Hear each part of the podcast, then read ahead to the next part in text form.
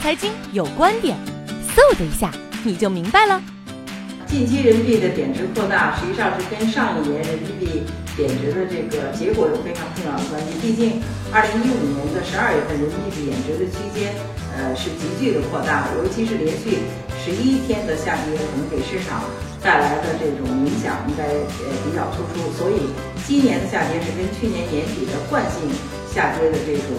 呃趋势有非常重要的关联。第二呢，是跟我们中央政府的一些监管措施有非常紧密的联系，所以大家在购汇的愿望上再进一步的加强，这也是导致人民币贬值加快非常重要的一个层面。尤其是中央政府对一些监管措施采取了一些及时的措施，包括外国的央行可以进入我们的外汇市场，这样呢，我们外方参与我们的市场的这个机会就更加增多了。而我们对外资银行做外汇交易的这个限制在收紧，那这样的话呢，离岸市场人民币贬值的这种趋势在进一步的加重，那么人民币投机性的影响也是导致人民币贬值扩大非常重要的一个因素。第三呢，就是跟我们的经济基本面有非常重要的关系。毕竟我们现在的经济的状态，第一是减速，虽然是主动吧，对整个世界经济和国际环境影响还是比较大的。第二呢，就是我们经济指标的不足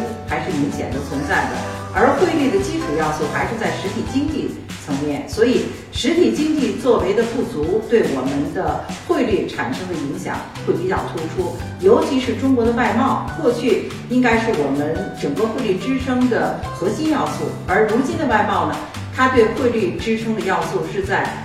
逐渐的弱化。那这样一点呢，也是导致我们货币贬值非常重要的一个层面。还有就是跟我们现在的货币供给量有非常重要的关系，毕竟。我们的流动性过剩可能要远比其他市场的流动性过剩的局面更加严重一点，所以从这个角度去看的话，人民币贬值被推波助澜，也是导致我们今年年内人民币这个贬值的预期在加大非常重要的原因。